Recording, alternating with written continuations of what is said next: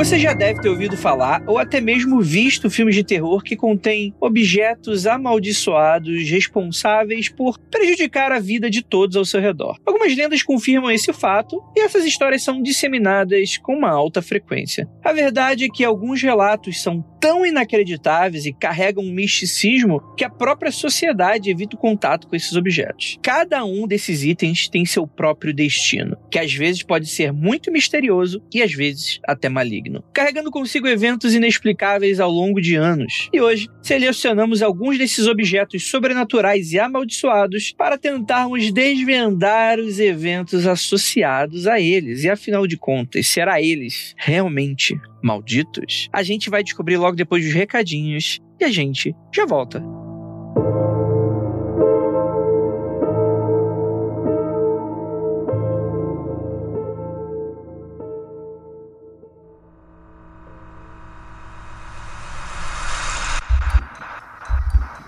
Não há nada de errado com seu áudio. Adentramos agora através dos seus sentidos. Estamos preparando você para o que vai acontecer nos próximos minutos. Além do que conhece por tempo e espaço, o contato com algo além. Não conte para ninguém e nunca olhe para trás, pois este é Mundo Freak Confidencial.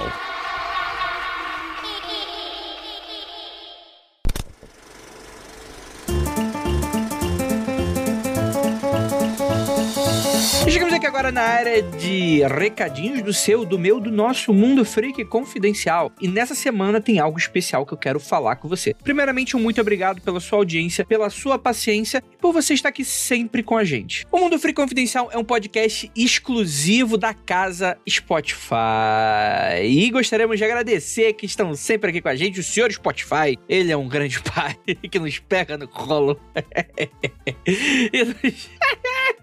Deixa eu vou parar aqui pra não ficar muito estranho. Mas, cara, muito maneiro tá aqui dentro da casa Spotify, que é a sua casa, porque você sabe que com o Spotify você monta o teu Spotify. Não é qualquer um, não. É só suas músicas, os seus podcasts. E a gente agradece muito você dando essa audiência. E é claro, lembrando a vocês, caso ainda não tenham feito isso, vocês cliquem para seguir o Mundo Free Confidencial aí no seu cadastro do Spotify. E é muito importante isso, você ter esse cadastro, porque a gente consegue saber quem é você. Se você tá fugindo da polícia, fica tranquilo que a gente não vai ter tanto acesso assim. É só, tipo, ver suas tendências, o que você gosta de consumir e tal. Isso sempre ajuda a gente a monitorar e ver o que coisas mais legais vocês gostam de fazer. Quem sabe a gente consegue mesclar com coisas que a gente tá fazendo agora. Ou para decisões que a gente vai tomar no futuro, né? E é claro, dá o seu rating do Mundo Freak Confidencial, né? Dá o seu joinha, colocar ali o sininho para notificação. para toda quinta-feira, quando chegar um episódio novo, você tá aqui com a gente. E lembrando a todos também que o Mundo Freak, como uma grande casa, um grande guarda-chuva que tem o Mundo Freak Confidencial como seu carro-chefe, também tem outros projetos que são super maneiros, como por exemplo o Aconteceu Comigo, que é toda quinzena de terça. Eu não sei se eu falei o que faz sentido, mas enfim, é toda terça de 15 em 15 dias. É isso aí, semana sim, semana não, entendeu? O Aconteceu Comigo, super indiquem aí. Lembrando a todos, como pedido, eu vi muita gente comentando nas redes sociais, continuem fazendo, aumentando a nossa pirâmide Illuminati. Deixa aí, três pessoas, você tem três amigos, três pessoas. Pô, André, não tem três amigos. É, você é freak, né?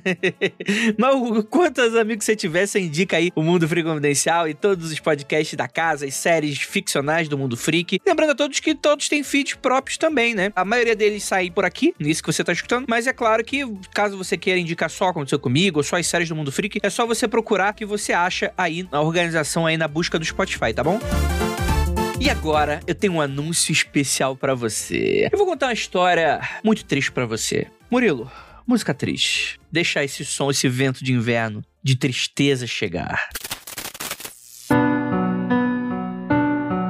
Estava ali uma pequena trupe de arruaceiros do podcast. A galera do Mundo Freak. Com altos planos para o futuro. SP Fantástica bombando. Anunciamos então a Freak Trip. Lícito, tá, gente? Só tem coisa lista. Uma grande viagem com membros do Mundo Freak, né? Que a gente ia visitar Varginha na época, né? A gente tava anunciando isso em 2019 para 2020, né? Aí aconteceu uma coisa no mundo, né? Eu não sei se vocês estão sabendo. Eu não queria ser eu, acontece a notícia para você, mas rolou uma parada no mundo que pediu a gente fazer essa viagem. Você sabe o que, que é, né? E com muito orgulho anunciamos que a Freak Trip não está mais embargada, ela vai acontecer e vai acontecer agora em 2022. Todo mundo com vacininha no braço, vocês já sabem. Mesmo assim, a gente montou uma viagem especial junto com a grande rota que tá nessa com a gente, para ser coisas que são mais isoladas e ao ar livre, né? E a gente pensou, poxa, diferente do que a gente tinha montado em 2019, vamos fazer uma pequena mudança de ares. Então, anunciamos para vocês com muito orgulho Freak Trip 2022 Aventura na Terra dos Monólitos. Quixadá, município localizado no sertão cearense é o palco escolhido pela gente, né? Em parceria com a Grande Rota, para uma grande aventura em 2022. Quixadá reserva paisagens alucinantes para quem visita a cidade. Cara, tem monólitos que são imensas formações rochosas que cercam a cidade e formam um grande vale, o Vale dos Monólitos. Sério, parece uma parada saída de ficção. Muito buscado para todo mundo que quer tirar férias, seja daqui dentro do Brasil como de fora também, né? E cara, muita coisa ao ar livre que a gente vai fazer. Mas além da beleza da cidade e da região, Quixadá é famosa também por inúmeros relatos de avistamentos de quê? De disco voadeiro.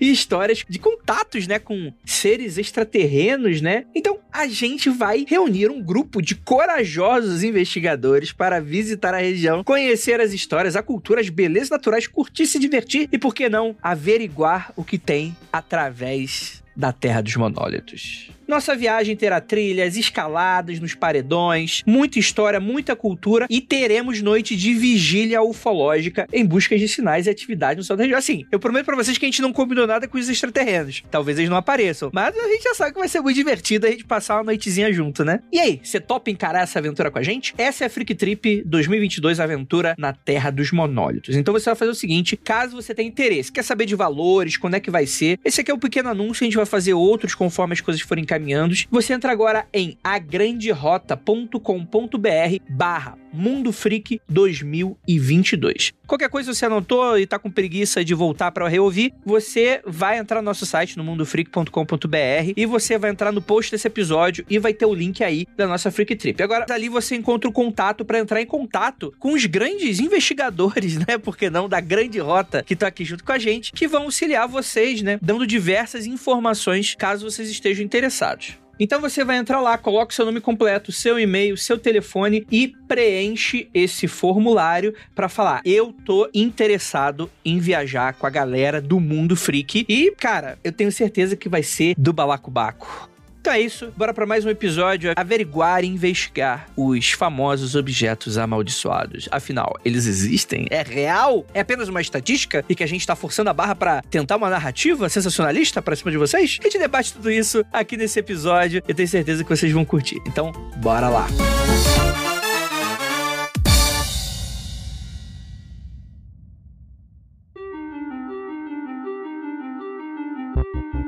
o perfil mais comum de um homem que mata sua família é exatamente esse: de um homem de meia idade, um bom provedor que parecia aos vizinhos, marido dedicado e um pai dedicado. Vale lembrar que eu não acho mais que o Mateu tá na meia idade. Eu acho que o Mateu nessa época já estava com 50 anos. Então, já saiu do, desse escopo. Só que as pesquisas identificam quatro áreas comuns que podem ser as causas desses assassinatos familiares. Olá, eu sou a Jay Carrillo, uma assassina em série não praticante, e este é o Criminologia, um podcast especial de True Crime. Nesse especial, vamos abordar o fenômeno dos aniquiladores de família. Sim, eles existem. Dia 30, ainda esse mês, no feed do Mundo Freak.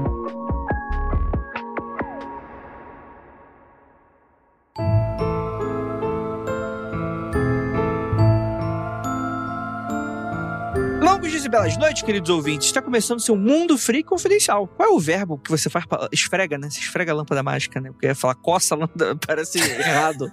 coça a sua lâmpada mágica. Massageie sua lâmpada mágica. Massa... Fica meio...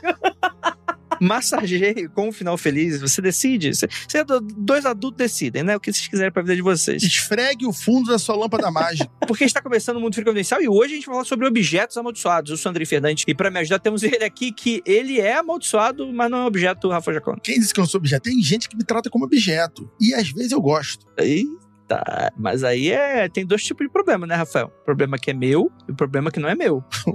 Isso aí não é um problema que não é meu, sacou? Isso é problema se eu não gostasse. Temos aqui nossa queridíssima Gabi Laroca. Oi, gente. Eu gostaria de avisar que eu mandei um objeto amaldiçoado pro Andrei pelo e-mail. Pelo e-mail, não, né? Pelo correio. Um dia ele chega. Na verdade, é aquele Eu Sou a Samara. Você tem sete dias. É um e-mail amaldiçoado que eu mandei para você. Olha, tem vários aqui, hein? Vocês lembram daqueles da menina que ficava presa na cerca? Que se você não mandasse, Sim. ela ia vir te buscar à noite? Então. E vinha mesmo. Ela me foi me buscar. Pode ser um e-mail amaldiçoado. Meu nome é Samara, tenho 14 anos. Teria se tivesse viva, né? eu gosto muito desse e-mail. A gente tem que fazer um mundo confidencial só sobre a, a lenda da Samara. Cara, só sobre essas correntes, correntes do mal, né? Do tempo do, do e-mail. Caraca! Ó, se a gente conseguir fazer um compilado, só citar o nome e a gente pesquisar, dá pra sair esse, esse podcast aí, hein? Mas eu, não, eu só conheço uma só, então foda-se. Aí temos aqui ele, o réu. Eu tenho um objeto amaldiçoado. Eu tenho um cartão de crédito amaldiçoado. Toda vez que eu toco nele, desgraças acontecem. é, rapaz, esse objeto é amaldiçoadíssimo. complicated, complicated. Gente, a gente vai falar sobre. A gente fez um pequeno compilado, uma parte 1, várias outras, infinitas partes, né? Sobre objetos que já foram considerados amaldiçoados na história. Se eles são ou não, a gente vai entrar em debate aqui. Eu acredito em alguns. Mas vamos descobrir, vamos descobrir.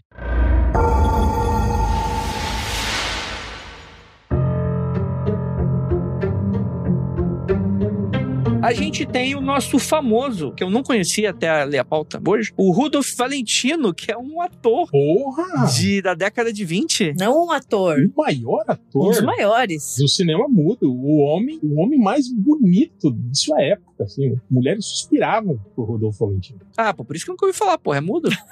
Nem falou nada. cara, é, ah, piada, humor e piadas. Mas, cara, o Rodolfo Valentino, eu conheci ele na, na leitura dessa pauta, mas eu achei bastante interessante, porque eu nunca tinha ouvido falar sobre esse objeto que teve em suas mãos, né? E que aparentemente foi a causa da sua derrocada, né? Até a sua morte. Que a gente tá falando sobre o anel de Rudolf Valentino, né? Bem, ele nasce na Itália em 1895. O Valentino, não o anel, né? Não, não, não anel. O anel não sei quando nasce, não. Mas aí. o anel, ouvinte, ele não tem nome até ser colocado em nome do Rudolf Valentino. E ele foi avisado. Parece que o item já era um item, digamos, suspeito. Mas o Rudolf não era um cara crente, não. Ele falou, bancou. Ele bancou comprar o anel. E aí tem um desenrolar que o André vai começar daqui a pouco. Mas isso é realmente muito interessante, né? Que as pessoas iam a antiquários para comprar bijuteria, ah, joias, no caso, né? Bijuteria não, porque o cara era um ator fa famoso, né? Aí que era uma joia incrustada no anel. Ele, ele, ele entra no antiquário e, e, e, ele vê e ele se apaixona pelo anel perdidamente, né? Meu precioso! E que já denota aí, talvez, uma, um contexto meio contrassenso aí desses objetos amaldiçoados, que são, de certa maneira, muitas vezes, né? Não são todos, mas que são objetos que eles têm um magnetismo, né? Que atrai as pessoas, de certa... Tipo assim, o objeto amaldiçoado que ninguém se importa, né? Ele, ninguém nunca vai descobrir ele, né? Ele vai pro lixo e acabou, né? É isso. Ele fica só sendo um objeto que ninguém nunca prestou atenção, né? É, talvez sim, talvez não. Como que era um anel valioso, incrustado? Talvez não era um item que por si chamava atenção, mas pelo valor que ele deveria ter, pela imponência dele. É uma joia, né? Então, por si só, ele já deveria chamar muita atenção. E o cara, mesmo sendo avisado que era um anel, digamos, amaldiçoado, ele falou: ah, porra nenhuma, não acredito nisso, eu vou comprar. É, o cara não quis vender, né? Tem esse lance aí, né? Ele entra nessa loja de São Francisco, né? E o lojista ele dá esse aviso né? Esse objeto é amaldiçoado e de vez que tentaram roubá-lo, o ladrão caiu morto no chão antes mesmo de encostar no anel. Rapaz. Anel poderoso é esse, hein? A curiosidade desse objeto que. Aí é o seguinte: depois que o Rudolf Valentino comprou, deu merda atrás de merda. Porém, uma coisa que eu fiquei curioso foi: antes ele comprar, ele estava na posse do joalheiro, do, do, cara lá da loja de penhor. Excelente questão. E o cara até então estava vivo. Mas diferente, é que o cara estava lá na loja do não, é, não era de uso pessoal do cara. Tava lá em exposição. Mas esse é o ponto, real. Esse é o ponto. O objeto vai dar merda até no banco quando ele vai ser depositado no banco. O banco não estava usando o anel. O anel estava no banco e deu um, um rebu no banco. Mas será que daí você não pode entrar numa explicação de que algo. Eu vou usar uma palavra que não é o ideal, mas ativou no anel? Vai que, sei lá, a- o mal estava dormente nele ali até o Valentino pegar, e daí meio que o que estivesse no anel foi ativado. Eu não consigo parar de pensar nos super gêmeos, sabe? Quando eu falo isso, mas. Anel ativar. É realmente um clichê de filme de terror, né? Você tem toda aquela coisa de o cara vai na loja, aí tem aquele lojista bizarro que dá, e o cara acaba comprando porque foda-se, né? Tipo Gremlins, né? E tipo, realmente nunca dá problema com, a pessoa, com o lojista, né? O lojista ele tá sempre muito protegido, né? Um cara que sabe lidar com as artes místicas, né? Quando vocês falaram que a, a vida do Rodolfo Valentino, tipo assim, acabou depois que ele comprou esse anel, eu queria dizer que mais ou menos, mais ou menos, né? Eu posso dar um contexto aqui. Na verdade, a vida do Rodolfo Valentino já estava meio zoada antes do anel, gente. Ele teve um problema quando ele. Ele fez um filme chamado Sangue e Areia, que é um dos maiores filmes do- do- da história do cinema, né? Reconhecido até hoje. E nessa época ele tinha uma parceria muito grande com uma outra atriz chamada Natasha Rambova. Eles faziam vários filmes juntos. E, tipo assim, o público via eles dois com, né? Tipo assim, assistia os filmes por causa deles dois. Rodolfo Valentino se casou com essa mulher e aí depois descobriu que ele era bígamo, que ele não poderia ter casado com ela. E aí ele sofreu um processo de separação, né? E aí isso abalou a opinião pública. Eles se separaram, pararam de fazer filmes juntos e os filmes logo em seguida dessa separação deles dois, dele já não foram bem de bilheteria. Tipo assim, o fato dele não estar mais atuando com a Natasha Rambova já estremeceu um pouco a relação dele com o público. Tanto que ele, ele parou de fazer cinema e entrou para uma companhia de dança e fez um. Que, só que ele não era o dançarino, ele era tipo o orador, assim, o cara que, que apresentava, né? Tipo o MC, né? Ele era o MC da companhia de dança. E aí ele fez essa turnê toda, né, com, com essa companhia de dança por alguns anos, e aí só depois disso ele retornou ao, ao, ao cinema, e aí ele fez dois péssimos contratos com dois estúdios não muito, muito grandes, né? E eu acho que nessa época ele já tinha, tinha uma rivalidade muito grande entre ele e o, e o Douglas Fairbanks, que também era um, um ator, assim, né? Que fazia muitos filmes de aventura dessa época, né? Tal. E aí ele meio que para tentar, tipo assim, recuperar terreno, aceitou esses dois contratos, né? Com dois estúdios de cinema que não eram muito bons e fez filmes também não muito bons que não tiveram bons resultados. Então, tipo assim, ele já tava nessa draga aí, né? E aí ele te... e o problema dele foi úlcera, né? Ele teve uma úlcera por causa do som, que provavelmente dessa desgraceira toda da vida dele, o que o mínimo que você pode esperar é uma úlcera, né? Mas aí, Hel, o seu ceticismo não aplaca a, a grande verdade, que é que o objeto amaldiçoado só chegou nele por causa da nojeza dele. Ele foi atraído, falar, eu posso terminar de destruir a vida desse homem. É, é essa a motivação do objeto, né? Ou talvez o Rodolfo Valentino fosse amaldiçoado, não o anel. A maldição dele casou com a maldição do anel. Ele passou a maldição dele pro anel, entende? Ele morreu e a maldição dele foi pro anel, talvez. Cara, é uma excelente, excelente teoria, mano. Eu sou- vou nessa agora até o final. Me foge muito esse contexto desse cinema mais antigo, mas de fato, diversos atores, tipo assim, por diversos contextos diferentes, tecnologia, região, gêneros que começam a fazer mais sucesso ou menos sucesso, né? Você tem diversos esses grandes atores que foram grandes atores durante alguns poucos anos e, e acabaram desaparecendo de certa forma, né? E muitos deles morreram muito jovens também, né? Quando a gente olha, assim, num contexto final da década de 20, começo de 30. Ele morreu aos 31 anos em 1926, né? Então, assim, foi muito rápido. O próprio Lon Chaney, que foi outro grande nome do cinema mudo, morreu em 1930, muito rápido, subitamente, né? E eu também fico pensando como que esses homens e, e mulheres também lidariam com a transição do cinema, sabe? Pro som, pra uma nova tecnologia. Muitos sofreram, né? Os que, os que viveram para ver. Então a gente não sabe também se o azar do Valentino não continuaria depois, né? Porque foi muito complicada essa transição do cinema mudo pro cinema falado. Muitos deles não conseguiram se adaptar a esse novo tipo de fazer cinema. Imagina se a voz dele fosse feiona.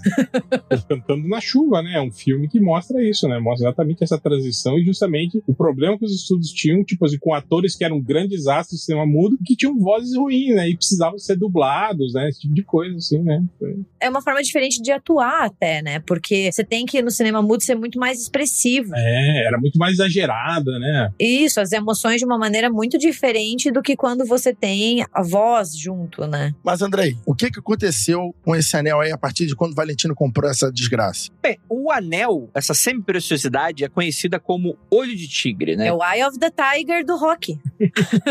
Inclusive, o cara que escreveu a canção. Sacanagem, não tem nada a ver. Mas seria foda, hein? Seria foda, É hein? por isso que o rock apanhava tanto?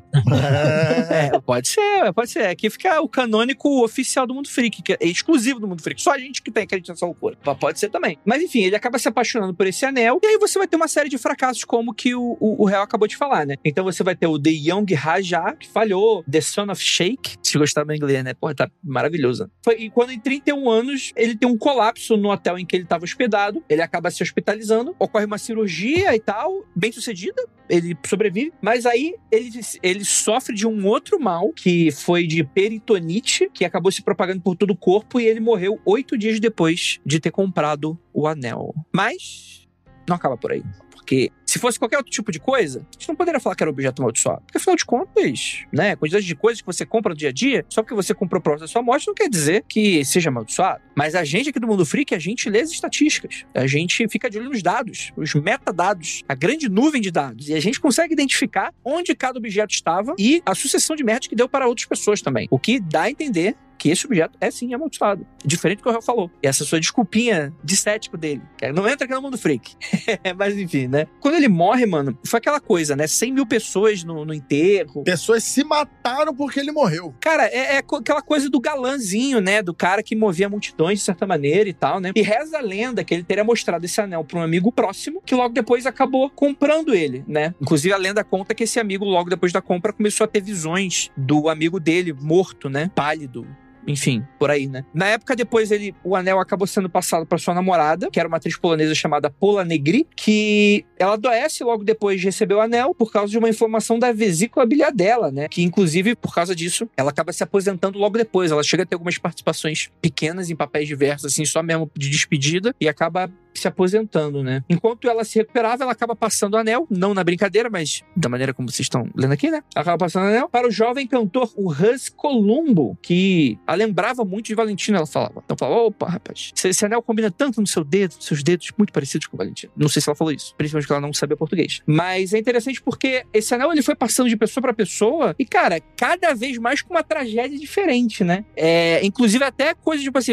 foi para um cara que, tipo, tinha uma, uma, uma coleção de armas. Aí, num dos usos de umas armas, a bala ricocheteou, acabou acertando a própria pessoa. Então, foi uma sucessão de infortúnios com várias, uma linha sucessória aí de pessoas que se deram mal depois de receber esse anel amaldiçoado, que teria sido dessa galera, né? Chegou, enfim, né? O diretor Edward Mal tomou posse do anel alguns anos mais tarde, né? Quando se interessou em fazer um filme sobre o Valentino. Ele contratou um ator desconhecido chamado Jack Dunn para interpretar o Valentino e fez com que o cara usasse o anel. Duas semanas depois, o Dunn morreu com uma doença no sangue. Explica essa, Hel. Quero ver você explicar essa agora, essa- essas informações. Cara, das duas, ou coincidências, né? Ou esse, esse anel deve ser feito de algum material altamente venenoso. Radioativo, né?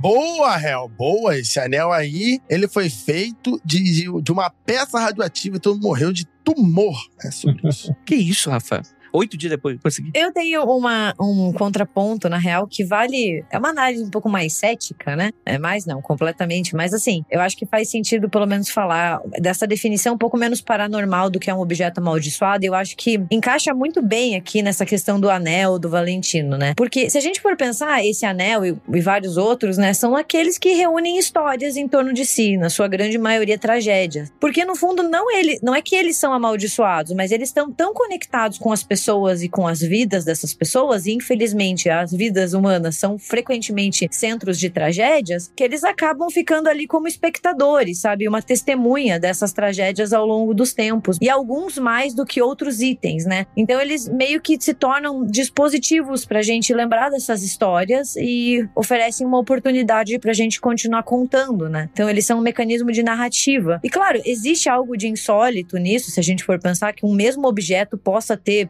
presenciado tantas tragédias, como é o caso desse anel, né? Tem tantos anéis no mundo, às vezes muito parecidos, mas porque justamente esse foi ali sempre um centro de, de azar e de morte, né? Mas eu acho importante também pensar assim um pouco mais mais cético, que essa questão de que a vida humana ela é em volta de tragédia, de azar e de morte, e como os objetos acompanham a gente, às vezes eles vão testemunhando nosso- os nossos fins. Exato, né? Tá indo pra uma perspectiva talvez não tão cética, prática, né? É importante também notar que tem muita gente que acredita nesses objetos ganham, de certa forma, algum poder, né? Não que eles já tenham vindo, né? Mas que talvez essa série de tragédias pode ter, de alguma maneira, tipo, assim, loucura total, né, gente? Eu não, não sei se acredito exatamente nisso, né? Mas, de fato, é, certos eventos acabam marcando muito, né? Então, até aquela galera mais que vai dar para a psicologia, né? Que acreditam nas forças psíquicas da questão toda, né? Então, se você tem grandes eventos ligados a coisas muito marcantes, né? Às vezes também a gente não sabe se é uma coisa meio aquela previsão autorrealizável, né? Do tipo, a pessoa recebe um anel de uma tragédia, ela já fica na cabeça, vai acontecer uma tragédia comigo, no inconsciente. Talvez, será que ela não se sabote para isso acontecer também? Então tem muito disso. Eu acho que o que pode acontecer, é que se você for verificar, tipo assim, grupos de pessoas, assim, tipo, que se conheciam e que morreram em circunstâncias X, você provavelmente vai encontrar algum objeto comum a todas elas, assim, em diversas relações de amizade, de, de conhecidos, né? Então é isso que eu acho. Às vezes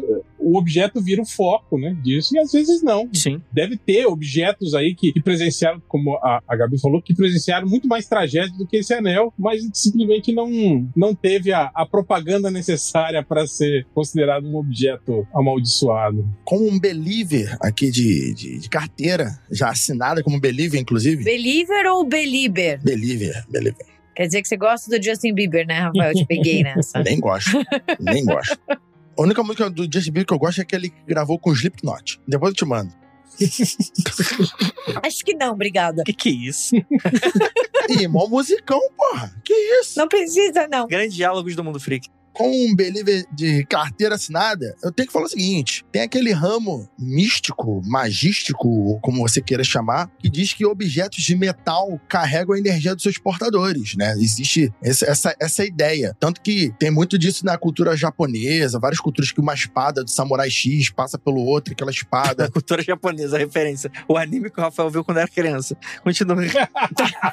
é lógico. Ó, olha só, deixa minhas referências em paz, meu irmão.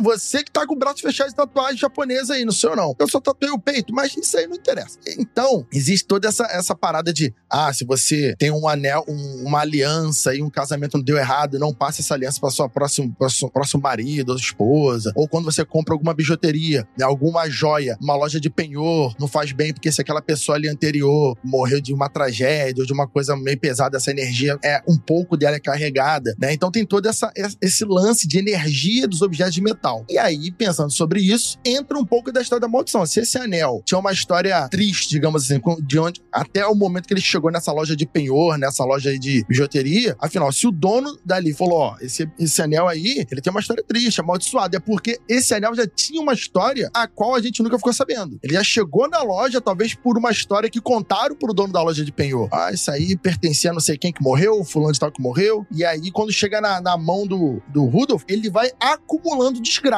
então pode ser também essa, esse lance para quem acredita nessa energia do metal sendo propagada. Boa, boa. E o anel ficou tão famoso como sendo do Valentino que existem relatos de que o fantasma dele segue procurando o anel na tentativa de destruí-lo, né? Então foi criando essa, essa aura enorme. Eu fico pensando quantos, como o Hel falou, quantos objetos amaldiçoados existem, mas nunca foram comprados por ninguém famoso, né? Então eles só vão passando e destruindo a vida das pessoas e que ninguém sabe, né? Ninguém, nenhum Valentino comprou para contar a história. Perfeito, perfeito. É, supostamente ele acabou ficando num cofre, né? Mas é bem supostamente Exatamente, a gente não sabe exatamente o paradeiro, ninguém nunca abriu mais esse cofre. E é isso, né? Entrou pra lenda, né? Eu acho muito impreciso também essas coisas, tipo assim, ah, supostamente o ladrão que morreu no assalto estava com o um anel no bolso que foi recuperado, sabe? Tipo, é muito cheio de, de supostamente, assim, essas. Então eu acho que tem, tem muitas dessas, dessas pequenas histórias que vão se incorporando na maldição geral, assim, né? Que... Sim, total, que vão ganhando espaço, né? É, exatamente, é.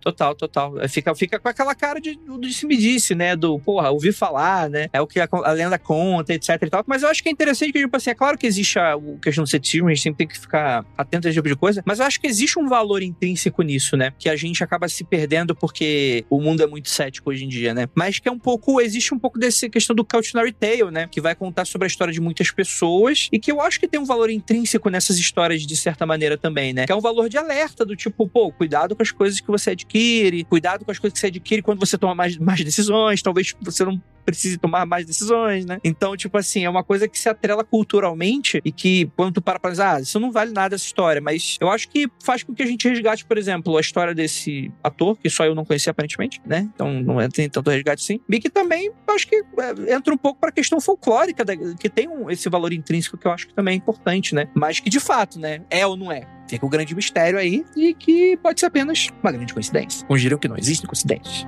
Mas a gente vai pro próximo objeto.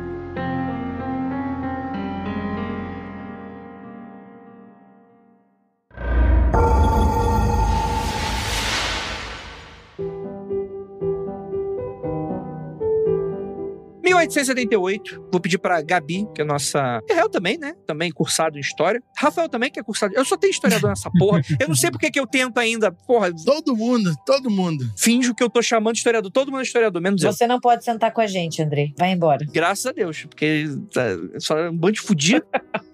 Quem faz história.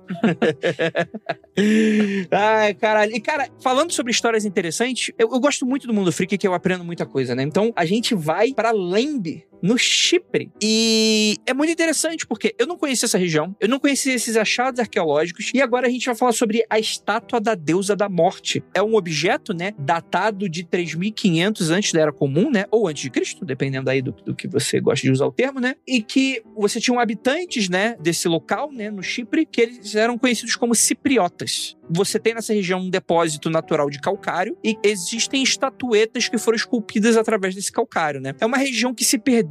Hoje em dia, a galera que tá naquela região já não desconhece como é que era essa cultura de quase, de mais de 6 mil anos de diferença, né? E que você tem diversos desses achados arqueológicos muito ligados a túmulos, né? Lembrando que túmulo é o tipo de coisa que é muito fácil de sobreviver de uma cultura justamente porque ou tá enterrado, né? Ou tem alguma coisa cerimonial que acaba fazendo um trabalho de preservação, ironicamente ou não. O irônico é você falar que o túmulo sobreviveu.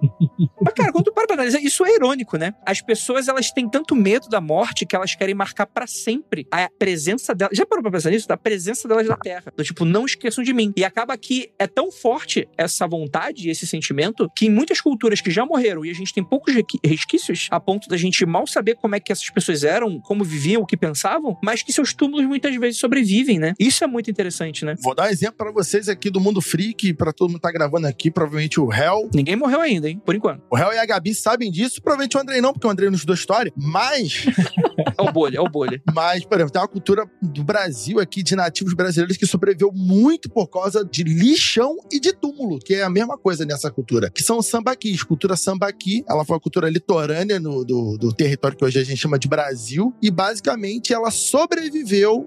Os arqueólogos sabem dessa cultura por causa do monte de, entre aspas, lixo que acumulou ao longo de, de toda a sua existência, que eles usavam para enterrar pessoas e, claro, acumular objetos que eles, que eles descartavam nas suas sociedades. Então, essa cultura de sambaquis existe, nós conhecemos ela hoje porque elas faziam enterros nos sambaquis, né, que eram montes de conchas, basicamente, que a galera comia, e porque eles jogavam tudo fora ali. Então, isso se tornou um grande tesouro dos arqueólogos. Se não fosse isso, provavelmente essa cultura seria pouquíssimo estudada, muito menos que já é hoje. É isso, viu, André? Esse, seu pacote de skin aí que você joga pela janela do apartamento é. Opa! É objeto de estudo de futuros arqueólogos. Muito importante, inclusive, para saber sobre os hábitos. É justamente isso. Eventualmente, a so nossa sociedade, digamos aí, Rússia, cheia de graça, faz a terceira guerra mundial, a gente se fode pra caralho, daqui a dois mil anos. Eles vão pegar o lixo do Andrei e vão falar: quem foi Andrei Fernandes? é, exatamente. Caralho, eles têm muito a se revelar, hein? eles vão olhar e vão falar assim: ah, é por isso que foram extintos. Olha, péssimo hábito alimentar que eles tinham. Quantidade de cancerígenos nisso aqui. Basicamente, eles vão achar que só existia gente em Belfor Roxo, por exemplo, aqui no Rio de Janeiro. Porra, lixão, eu penso, caralho, o pessoal morava todo mundo aqui. Nossa, que sociedade antiga. Entendeu? É lixo. Lixo é o tesouro do arqueólogo. perfeitamente, perfeitamente. Essa estátua é conhecida como, oficialmente, né? Como a estátua das mulheres de Lemb. E é muito interessante que. Vou deixar o link para vocês verem como é que é essa estátua, que é uma daquela que remonta muito àquela questão de achados de estátuas femininas, né? Ou de deusas femininas, né? Que são entendidas como deusas femininas aqui. E essa é mais uma delas, né? Que acaba também sendo ligado muito a tragédias, né? Você já conhecia essa, essa, essa estátua, Gabi? Não. eu conheci aqui lendo a pauta deste episódio. Morreu o assunto. Cortei o André. E é por isso que a partir de semana que vem não vamos ter mais historiadores no mundo confidencial. Não, mas, mas cara, é, é, é, muito interessante porque ela ficou bastante conhecida como deusa da morte, a estátua, devido às fatalidades relacionadas a quem possuiu ou sequer tocou nela. Na realidade, quatro famílias perderam seus membros em conexão com a estátua das mulheres de Lamb né? Lord Elfont foi o primeiro proprietário no tempo em que o Chipre era uma colônia britânica. Seis anos após a compra da estátua, ele e sete membros de sua família faleceram. Algum tempo depois, Ivor Menucci comprou a estátua na Europa e teve uma experiência semelhante. Toda a família dele morreu dentro de quatro anos. O terceiro proprietário foi o Lord Thompson Noel, que também morreu a galera em quatro anos. A família inteira. A estátua distingue família. Mas falta, falta dados aí, né? Ninguém sabe nem quando foi descoberta direito, assim, sabe? É um diz que me diz. E que circunstâncias morreram? Por exemplo, ah, seis anos depois, sete membros da sua família faleceram. Aí faleceram como? Você vai ver foi um naufrágio no navio, por exemplo. ok, tipo, normal, né? A família, a família toda morrer. Tem gente que pode dizer que foi a estátua, que eles tiveram contato e o navio afundou por causa da estátua. Sim, a maldição da estátua específica. Todo navio que tu pegava afundar. Não, é isso que eu tô falando. Eu precisava saber as circunstâncias dessas mortes, entende? Porque é comum, tipo, quatro pessoas de uma família morrer num período X de tempo, assim, né? Exato, Real. E aí falta também o espaço que elas morreram. Essa história é antiga, pode falar, todas morreram. Espaço de 50 anos. É, a gente espera isso, entendeu? É. é, a gente tá falando do final do século XIX, né? Assim, diz que, diz que ela foi descoberta ali em 1878, né? Desenterrada. E, e ali a gente tem uma alta taxa de mortalidade, as pessoas morriam muito jovens, então a gente não sabe muito bem. Você fala assim, ah, é. que cinco crianças da família morreram, por exemplo. Não, não que, que a gente tenha tanto esses dados. Mas a mortalidade infantil era algo muito comum também, assim. Então é, é muito complicado pesar isso, né? É, e a média de vida de um adulto era, sei lá, 52, 53 45 anos, assim, né? Que era, era uma idade considerada avançada, assim, né? Eu também fico questionando, assim, o quanto essa, essa história do, de um, desse objeto em específico, né? Dessa deusa da morte, foi desenterrada lá no, no Chipre, também não carrega um certo ar de, de exotismo, sabe? Aquela coisa do objeto que. Preconceitinho também, né? É, aquela coisa do objeto que vem de longe, que é do outro, de uma cultura que a gente não conhece muito bem, logo é amaldiçoado, entendeu? Cria até uma aura, assim, de. de espe... não especial, mas é essa coisa do, do, exotismo, o outro, a cultura mais distante que você sempre acha sobrenatural, sabe? Algo assim. Eu não sei explicar muito bem, mas eu vejo isso. É, puxa um exotismo, né? E um misticismo, né? Exato, isso. Um misticismo que às vezes é visto não de uma forma positiva, mas até de uma forma negativa, porque é uma cultura que as pessoas não entendem, né? Então daí você já, já vê por um, um lado negativo, né? E era bem o período também. Esse período era, era tava muito comum isso, né? Aquelas associações britânicas de exploração, né? De vir para o novo mundo, descobrir coisas, né? É, era a época também que a gente lembra das expedições daqueles malucos aqui pro, pro Brasil, né? México. Então tinha muito isso, né? De ir atrás do, dos lugares considerados exóticos, né? Assim, e, e vir procurar. Selvagens, né? É. E... A exploração do Egito, né? Os objetos egípcios aí do século XIX, estavam bombando. Sim, ver essa cultura né, diferente da sua, né? Como, como a Gabi falou, de como algo pejorativamente maligno, né? Esse tipo de coisa assim. Agora, uma coisa que eu achei interessante, eles falam que essas estátuas das mulheres de Lembre eram completamente diferentes. Assim, as estátuas dessa região aqui, do, do Chipre, eram completamente diferentes de todas as estátuas que eram produzidas assim, no resto, né? Na mesma época, assim, né? Isso tem, é uma característica interessante, isso, né? Tipo, daquela região específica fazer esses, esses totens femininos, assim, né? Enquanto o resto do país. É que é uma imagem de cruz, né? É uma cruz com um formato feminino junto, né? Sim, sim. uma cruz com bumbum. É uma cruz com, é, com coxas, é interessante isso. Eu fiquei pensando muito, né, quando tava, tava lendo. Claro que, que eu, esse caso é posterior, aqui a gente tá falando no final do 19, mas me lembra um pouco de quando eles descobriram, como o Jacona falou do, do Egito, do túmulo do Tutankhamon, em 1922, que até hoje tem toda a história da maldição, que todo mundo que se envolveu na expedição arqueológica morreu. Que é real. E pereceu. E é real. E, tipo, realmente, as pessoas morreram, né? Mas aí vai criando essa aura do, do exótico, do outro, né? Perfeito, perfeito. Não, acaba sendo muito disso mesmo.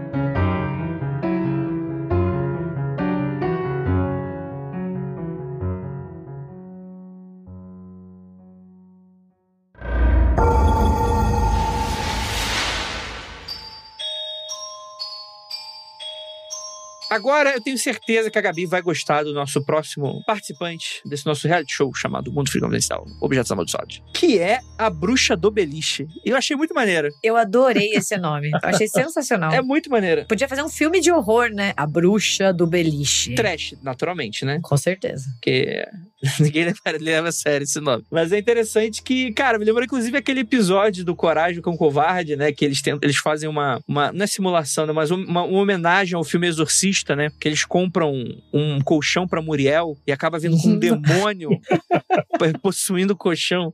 E a Muriel passa, o demônio passa pra Muriel, e aí eles têm toda aquela cena de exorcista que é muito maneira, que me dava muito medo, que tá um cagaço esse desenho com certeza. Eu sempre cito também o, o Amityville 4, né? Que é aquele filme ridículo, né? A Fuga do Mal. Acho que era um telefilme que acabou incorporado aí na franquia Amityville. E aí o diabo tá num abajur. É o abajur que é que tá possuído pelo demônio. Amityville já teve até casa de boneca encapetada, assim. Sim, sim. Mas esse era terrível. Tipo assim, o abajur passava rasteira no pessoal com o, o fio, sabe? Umas paradas assim.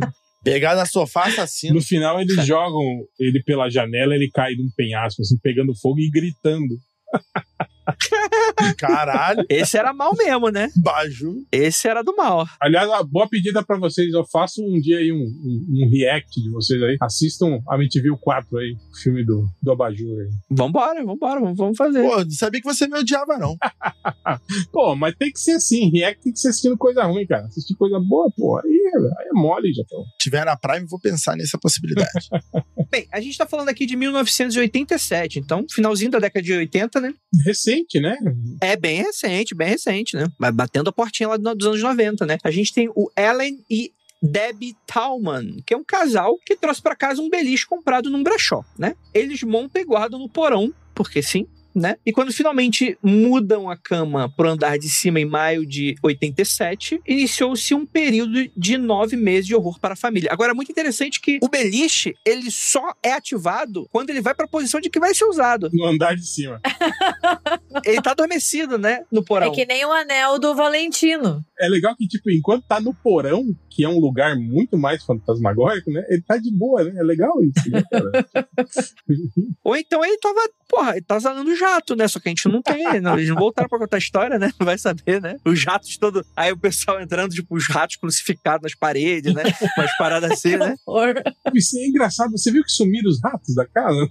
Pois é, deve ser época, né? O, porra, o vizinho comprou um gato, deve ser isso. Tá o gato de, com, com a pele do avesso no teto, assim, gritando né? em chamas. Você vai lá ter uma coberta feita de peles de rato no beliche. exato, exato, exato.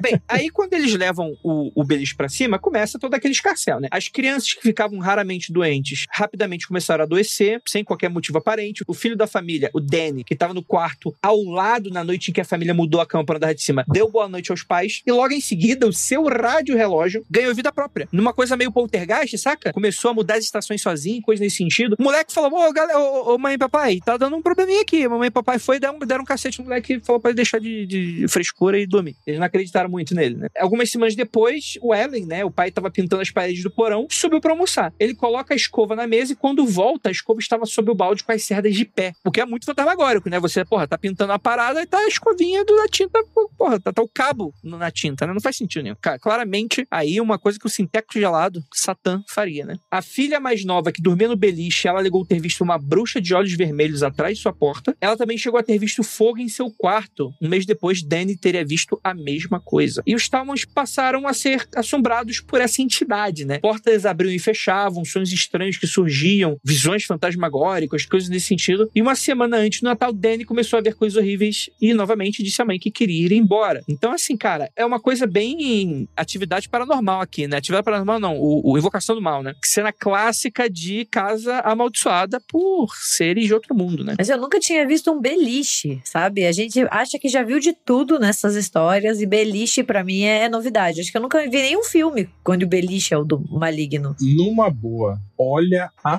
foto desse beliche. Você teria coragem de comprar essa porra e levar para casa? Olha isso, cara. É óbvio que é amaldiçoado. Você olha para ele, você sabe que ele é amaldiçoado. Ah, na moral, esse beliche parece que ele foi feito com madeira de. de qual o nome daquela madeira de. De pallet.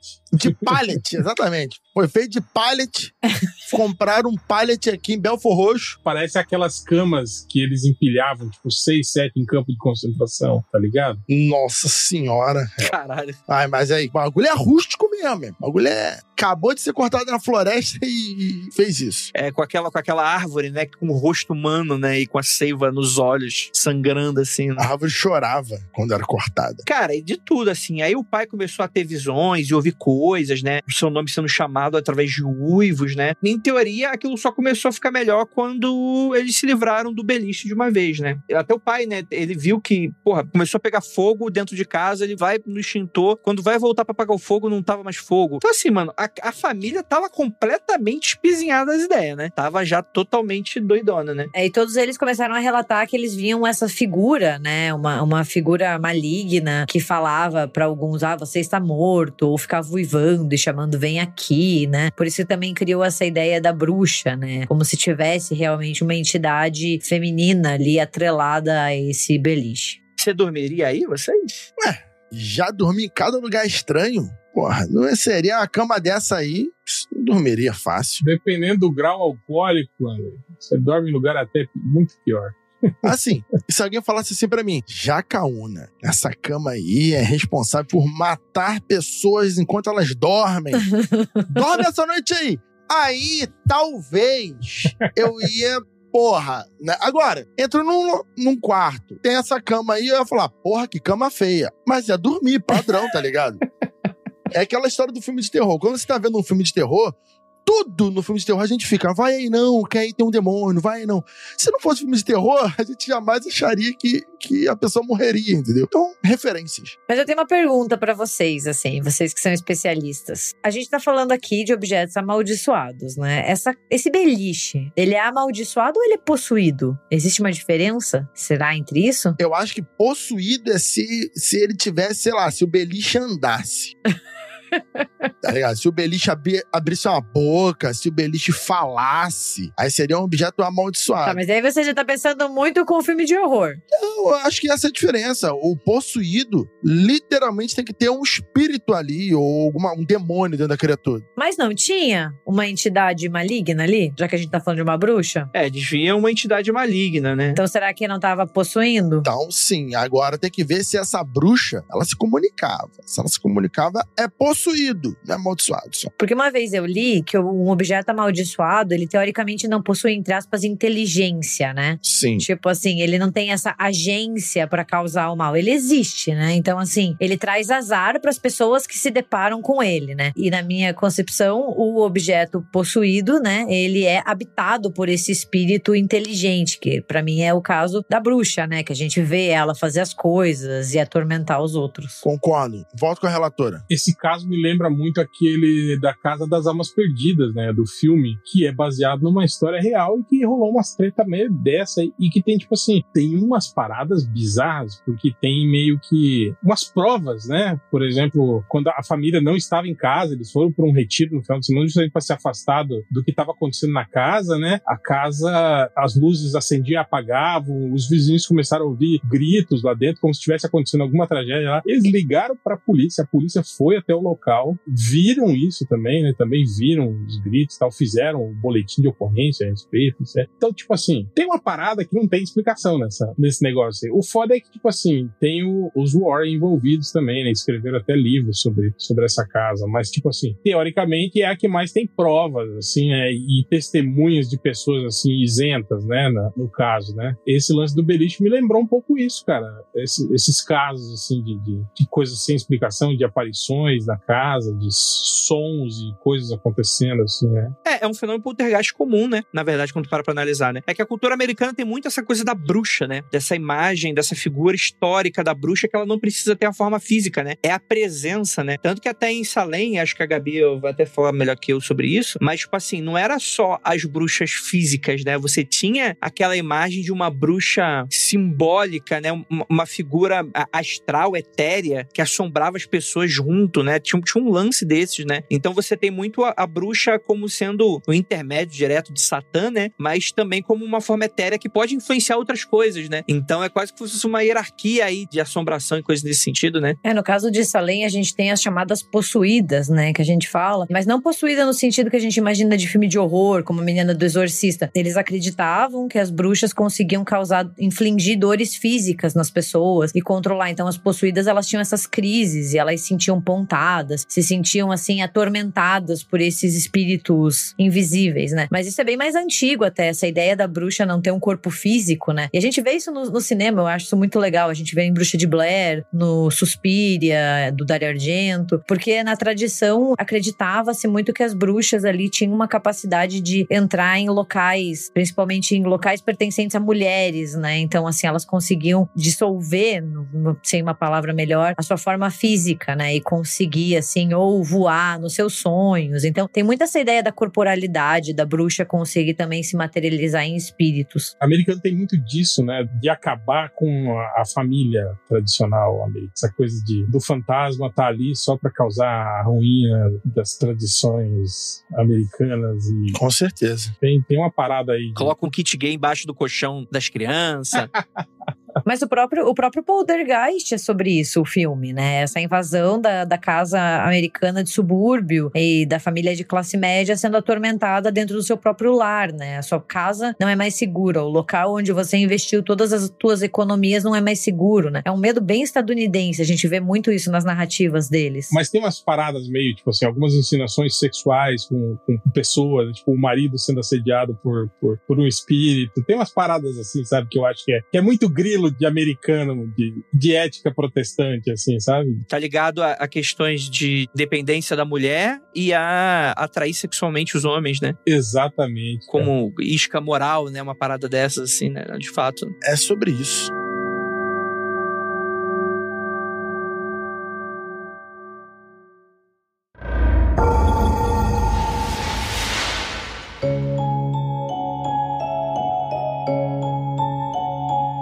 E agora a gente tem um clássico que a gente já comentou aqui no podcast, num tema muito específico, há 400 episódios atrás, que foi o de quadros amaldiçoados. A gente vai voltar a falar dele, que é o quadro O Homem Angustiado, cara. Você lembra quando a gente falou sobre, Rafael? Não.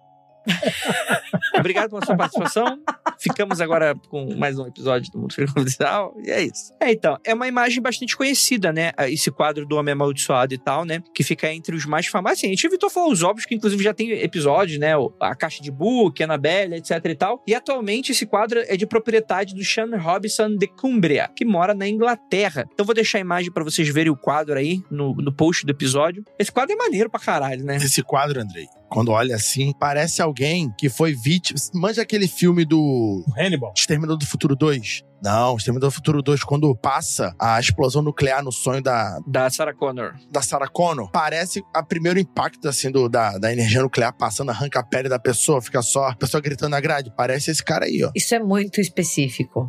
É só é algo que só a mente do Rafael consegue trazer, assim. Que isso? É muito legal, tipo assim, você pressupor que essa imagem é amaldiçoada e você colocar ela, tipo assim, na vitrine do episódio, né? Tipo, Quem vê essa imagem tem sonhos terríveis aí, coloca na vitrine. Só, porra, Andrei, quer me fuder? Então já temos uma ideia de vitrine para esse episódio. Mas é interessante que o Robinson, ele herda esse quadro, né? Que é é uma pintura da sua avó. Não que é retrata, retrata a avó dele, porque a avó dele seria um bicho muito asque- asqueroso. Mas que, na verdade, é, é da- era da avó dele, né? será que a avó dele tentou re- restaurar algum quadro e aí ficou essa imagem? Caralho. Parece, né? Não lembra aquela, aquela tiazinha que tentou restaurar aquela pintura sacra? É, do Jesus, né? Que ficou parecendo um. parecendo um Ewok. É, exatamente, exatamente. Bem, apesar do fascínio pela pintura, né? O Robson teve que manter ela no porão, porque a esposa não gostou, né? Tipo, chegou com o quadro debaixo do braço. Mas cá pra nós, né? Porra. É que você olha pro quadro, você entende, né? Não precisa nem ser amaldiçoado pra você falar, velho, isso aqui é feio para o caralho, né? Tira isso daqui. Exatamente. Em 2010, após uma enchente, ele acaba tirando o homem angustiado de seu cativeiro e guarda em um dos quartos. Desde então, Robinson e sua família começaram a experimentar atividades estranhas pela casa, como ver a sombra de uma figura humana e ouvir sussurros e choros. Normal, normal na Inglaterra. Não, coitada da esposa, né? Diz que ela se deparava com um estranho deitado na cama ao lado dela. Só porque ela disse que não gostava do quadro. Ele resolveu se vingar, entendeu? Coitada. Mas olha só, uma curiosidade. Uma vez eu estava lendo uma vez há muitos anos atrás. Estava lendo sobre casas amaldiçoadas, assombradas. E eu li, eu lembro que na Inglaterra, quando as casas são amaldiçoadas, supostamente, o preço delas dispara, né? A galera parece que tem um, uma tara por, por objetos amaldiçoados, móveis, principalmente móveis, não objetos em si, mas móveis amaldiçoados e casas, né? Aumenta, o aluguel aumenta, a venda fica muito cara. Então, pode, às vezes pode ser também jogada de marketing. Olha, minha casa amaldiçoada, quero vender. Pode ser. Pode ser. Então, e é interessante porque sendo de 2010, né, 2011 essa história, o Robson fez um upload de um vídeo pro YouTube que obteve mais de um milhão de visualizações, que hoje não é muita coisa, mas, pô, para 2011 é com certeza um feito, né? É muita coisa. O vídeo ele foi gravado em uma sala durante oito horas, que, que aquelas gravações que comprime, né? Então, as oito horas que viram três minutos, né? E contém imagens de portas se fechando enquanto a pintura está na sala. Além disso, estrondos altos e arranhões a gente consegue ouvir pelo vídeo, né? Robson, desde então, carregou mais vídeos, postou atualizações e capturou mais atividades paranormais pela casa. Embora os vídeos sejam uma evidência direta dessa presença, né, alguns questionam a autenticidade, né, como sendo algo produzido por um ARG ou coisa desse sentido, né. O episódio de 2012 de Stranger What, né, do Discovery Channel, acaba investigando, né, é um programa paranormal, né, mas eles vão lá dissecar um pouco e acabam afirmando que o vídeo do Robson era uma farsa, né, porque os movimentos mostrados poderiam ser facilmente replicados fechando a porta com uma linha de pesca, por exemplo, dando a ilusão que ela estava, isso é clássico, né, com uma nylon, né? Alguma coisa nesse sentido, né? Por que, que eles nunca imaginam que pode ter alguém do, do outro lado da porta que não apareça, que empurra a porta, do que fazer todo esse, esse lance com linha de pesca? Ou que é um fantasma, de verdade? Também pode ser. Mas, ou, ou amigo, né? Nas lives, né? Que em breve, em breve voltará as lives, ouvinte. A gente disseca alguns vídeos de fantasma. É aquele famoso, o primo que tá desempregado. Ô, oh, você não tem nada pra fazer, não? Vem aqui me ajudar com o vídeo. E fica lá o malandro lá embaixo da porta. E fica aí ajudando aí a produção de conteúdo. Vou te dizer que é uma, é uma puta ótima ideia, hein, cara? Você fazer uma, uma live, tipo, só mostrando um canto da sua casa escuro e deixar lá rolando lá e pedir para as pessoas assistirem durante 12 horas e apontarem em que minuto alguma coisa estranha aconteceu, cara. Você tá tendo ideias agora com o sapão do réu, réu? Não, já me, já me deram essa ideia. Falaram que eu tinha que, em vez de ficar fotografando, né, o, o, o alçapão toda vez que eu fosse no banheiro, botar uma câmera. Você tem que pôr uma câmera ali, cara, e, transmitir. Excelente ideia. Que pena que não, é, que não é o banheiro dos outros, né? É o teu, né? É, barulhos estranhos as pessoas iam ouvir direto, né?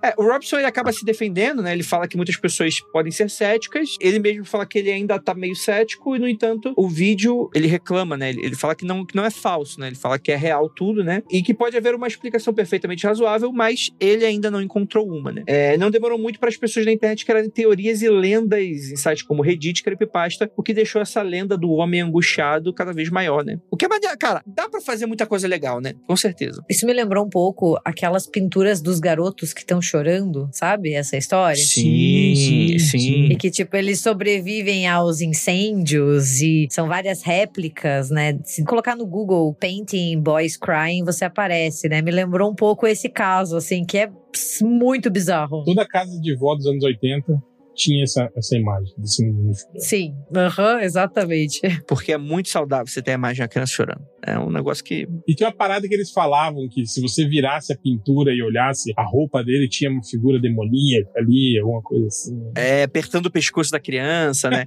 teve um bombeiro que relatou que teve várias casas que queimaram e só sobrava essa pintura, essas réplicas. Sim, clássico. E a galera ficou assim: será que a pintura causa os danos? Nossa, é uma boa história. Eu gosto também. E eu lembrei bastante com essa história do homem angustiado. Ou você podia botar uma foto em cada cômodo, né? E aí não pegava fogo em nada na casa. é, pois é, ninguém pensou nisso. É uma boa forma de pensar. Não, sabe o que é de foder, assim, na história do homem angustiado? É que diz que até hoje o tal do Robinson não destrói a pintura. Cara, você tá atormentando você, atormentando teu filho, tua esposa. Destrói essa merda, cara. Ou pelo menos guarda em um cofre, sei lá. Não, ele mantém lá lindo. Esse daí gosta de sofrer. Ao banco, quer me fuder, porra? Eu, hein?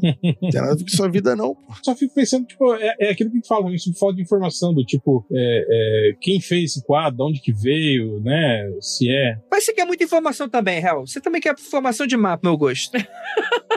É o historiador. É historiador, ele quer saber exatamente tudo. É, se é uma pintura, se é uma reprodução, entende? Se outras pessoas têm essa mesma gravura em casa, é difícil, sabe? A gente chegar num veredito assim que não, é realmente um quadro amaldiçoado, né? O que vale é o que tá no teu coração.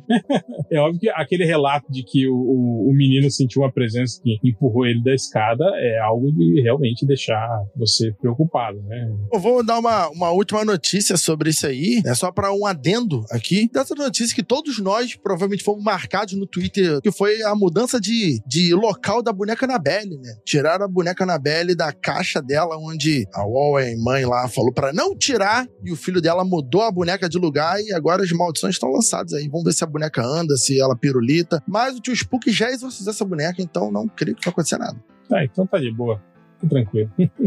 Mas sabe, já que a gente tava falando esse episódio inteiro sobre objetos amaldiçoados, eu acho que, que o mais interessante de um objeto amaldiçoado é justamente essa aleatoriedade, né? Porque você pode se deparar com um sem saber e eles vêm em várias formas, né? E tem os famosos, tem os menos famosos e, e tem toda a questão da materialidade, né? Porque diferente de uma lenda urbana ou de uma história assustadora, você pode segurar, você pode examinar, você pode pendurar, você pode visitar em um museu, como é o caso da Anabel, né? Você pode emprestar. Então, assim, eu acho que é isso que também exerce esse fascínio, né? Você tem ele ali concretizado. Você pode visitar, como vários, que estão em display em museus, por exemplo. Posso só fazer um breve comentário? O meu favorito de objetos amaldiçoados, né? Que eu sei que, que eu fui procurar no site do Mundo Freak para ver se já tinha sido citado em um episódio. Ele foi, é o Robert o Boneco. O primo distante da Annabelle. Eu acho ele sensacional, assim, porque ele tá em um museu também, ele tá na Flórida, né? Você pode visitar e você, inclusive, ele é um bonequinho todo bonitinho de marinheiro, né? E você tem que pedir a permissão dele para fotografar, senão diz que ele pode fazer coisas ruins. E ele fica dentro de uma caixinha de vidro, bem, bem distante. Eu acho ele sensacional. Não foi ele que. que... Deu origem ao Chuck, diz. É o Chuck, né? Ele foi. Sim, sim, sim. É, eu lembrava bastante ele disso, né? É, eles dizem, né? Eles, eles dizem que foi que o Chuck foi inspirado no Robert, né? Mas a história só é que ele pertenceu quase a vida toda a um garoto, né? Até esse garoto virar adulto, que foi o Eugene. E, e diz que eles realmente viam o, boneco andando pela casa quando não tinha ninguém, sabe? Que ele, por exemplo, às vezes o menininho tava conversando com ele, brincando, né? Como criança, e dele mudava a voz para fazer o Robert com uma voz muito diferente. Ou se alguma coisa estranha ou misteriosa acontecia, o Eugene sempre falava, ah, foi o Robert que fez, né? Lembra um pouco o Chuck Did It, né? Do filme. Então, assim, tem essas semelhanças. Mas vale a pena dar um Google, porque ele não tem nada a ver com o Chuck, assim, é bem a história da Anabel, sabe? A gente vê a Anabel do filme vai pesquisar lá na vida real, é decepcionante. O Robert é a mesma coisa.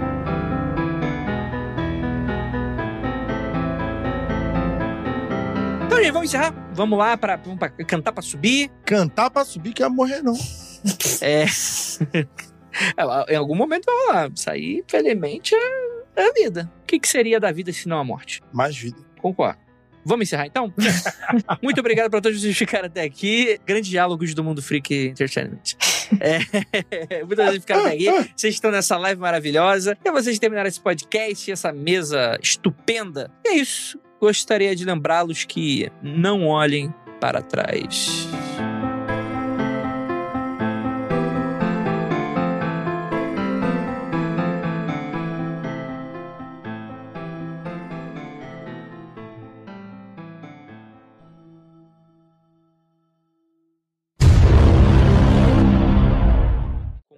Isca moral, né? Uma parada dessas, assim, né? De fato. É sobre isso. E tá tudo bem. Vamos pro próximo. Mais ou menos. Não, não tá tudo bem, é... não, hein? Não, não traem, viu, amigos? Muito feio. Ó, a Bianca aqui, ó, no nosso hashtag FreakLive, ela falou que gosta do Slipknot versão Disney, tá? Só pra deixar claro aí pra vocês. Muito interessante. Beijo pra você, Bianca. mundofreak.com.br